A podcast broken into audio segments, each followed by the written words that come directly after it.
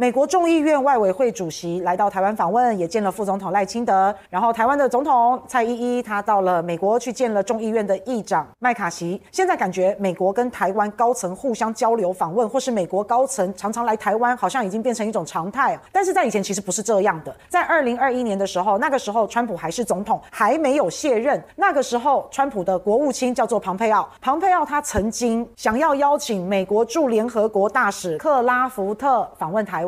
而且还想要安排克拉福特在台湾跟蔡英文见面，可是呢，克拉福特上飞机之后，中国大陆就是强烈反对，所以这一架飞机呢，飞到中途飞到一半就折返回到了美国安德鲁空军基地。据说那个时候，因为中国跟美国他们两边的军事上面的沟通管道还是有在联系的，所以就透过这个机制呢，就告诉了美国，中国大陆没有办法忍受克拉福特到台湾访问还要见蔡英文，这样算是损及中方的主权，并且中国大陆还强调，当美方的专机进入到台湾附近的时时候，那解放军呢也会跟随进入台湾的领空，宣示对台的主权。如果在这个过程当中遭受到台湾空军方面的阻挠，那不排除会开火。所以那个时候的气氛真的很紧张，其实两岸也接近了开战的那个边缘。后来，二零二二年的八月，佩洛西来到了台湾。那大家都知道，中国大陆解放军包围台湾，飞弹飞过台湾的头上，从此以后再也没有海峡中线。今年二零二三年四月五号，蔡依依和麦卡锡在美国见面，两人共进午餐。那这一次很特别啊，因为中国大陆这一次。它的一个反制，并不是在用军事的力量跟你硬碰硬。中国大陆在四月五号宣布在台湾海峡中北部进行联合巡航，这个就是中国大陆的一种动作，算是一种反制或是反击。只是这次中国大陆它没有出动战斗机，没有飞弹飞过台湾的上空，那这一次叫做联合巡航。中国大陆出动的是巡航船，是海上的执法船。那对于台湾附近的一些水域进行检查，像是厦门啊、平潭啊等等这些地方。那在这个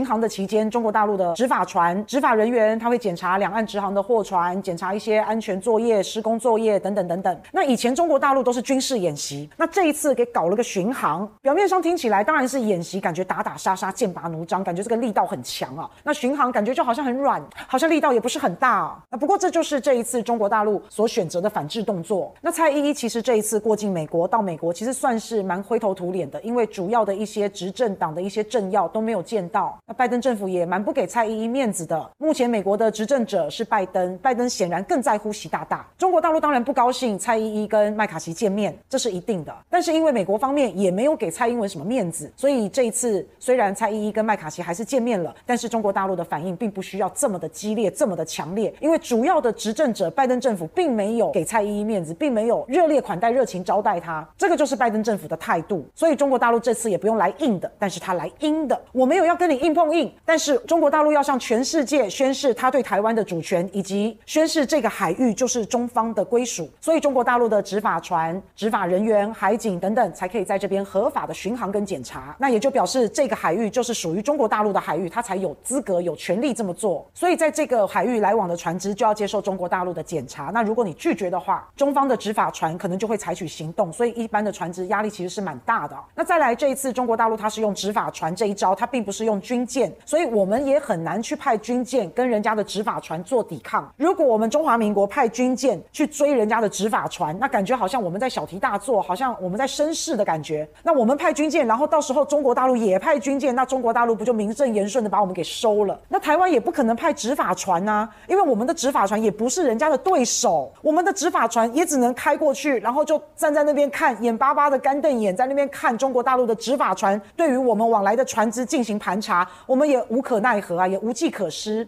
如果我们做不了任何事情，那我们就等于是默认了。那至于中国大陆的执法船在这一次他们的联合巡航会不会靠近我们的十二海里？那我们就还要再继续看下去，会不会开得离台湾很近，然后让一些渔民看到中国大陆的船只，造成心理上的一种压力？这种心战，还是一种统战，还是一种警告台湾的船只？渔民跟渔民之间，大家会不会口耳相传？那大家会不会担心？那这个都是一种心理战术了。不过在二零二二年八月份，佩洛西来台湾的时候，那个时候。中国大陆已经整个包围台湾了，已经整个把台湾封锁起来了，所以中国大陆是随时有能力能够拿下台湾的，这个大家都知道。那只是说这一次中国大陆用巡航的方式，等于是花招又变了，把军舰变成执法船，把演习变成了检查。那这个就是麦卡锡见蔡英文之后，中国大陆他的一种反制。那至于麦卡锡呢，他其实也是在玩两面手法。他一方面支持台湾，他叫蔡英文是台湾总统，但是一方面呢，他又说一个中国的政策没有改变。变。而且麦卡锡他有说，他没有要访问台湾哦。如果之后有的话，那也是他个人行程。而且麦卡锡跟蔡依依的会面是私下的会面，就没有什么好谈嘛。那大家不要忘记，麦卡锡现在虽然贵为众议院的议长，但是他可是非常难产出来的。他并不是大家都支持他拱他上去的，他是选的非常非常辛苦的。所以他可以说，虽然现在当上了众议院的议长，可是他还是处于弱势的状态。那他也必须要有一些表现嘛。那要求表现，一定是要我很勇敢，我很勇猛。你看你们都不敢，只有我敢见蔡依依啊。不过抱歉，麦卡锡，因为这一招啊，在去年佩洛西就已经用过了，而且人家佩洛西是一个人冒着生命危险来到台湾呢。你是坐在自己家里面等蔡英文过去找你，哎，光是这个胆识你就已经输给了佩洛西。再来，你也是学佩洛西嘛，那你也就只是跟风而已嘛，你就只是东施效颦而已嘛，你缺乏自己的主张，你了无新意，你不够有创意。人家都已经用过了，你才在那边跟屁虫。而且人家佩洛西他是一定要来耶，他都已经快要卸任了，他没什么包袱嘛。那再来，他那时候来到台湾，他也是为了拉抬他们民主党的选情，那时候他们也要选举。那麦卡锡，你这是在干什么呢？你才刚刚上任又这么弱势，你也才上任没有多久，你有必要急急忙忙的如此的表态？这对你真的好吗？简单说，你就是真的太弱了，所以你要装得很勇敢。所以麦卡锡，你这一番操作，你虽然说蔡依依是台湾总统，但是你又大喊了一个中国政策不会改变，你又说你不会来台湾，就算要来，你也是个人行程，然后又跟蔡依依闭门会面。你看这个勇敢，这个胆识，你都完全比不上佩洛西。所以这一番操作对你来说真的有加分吗？我是还蛮怀疑的啦。然后我看到的是中国大大陆也不想理你，他也不想要为了你做一些什么远袭呀，而不需要，就搞个执法船，然后稍微检查检查。所以麦卡锡跟蔡依依见了面，这个局是你们开启的。那接下来要怎么收尾，还会有什么样的花招？我们再看吧。好。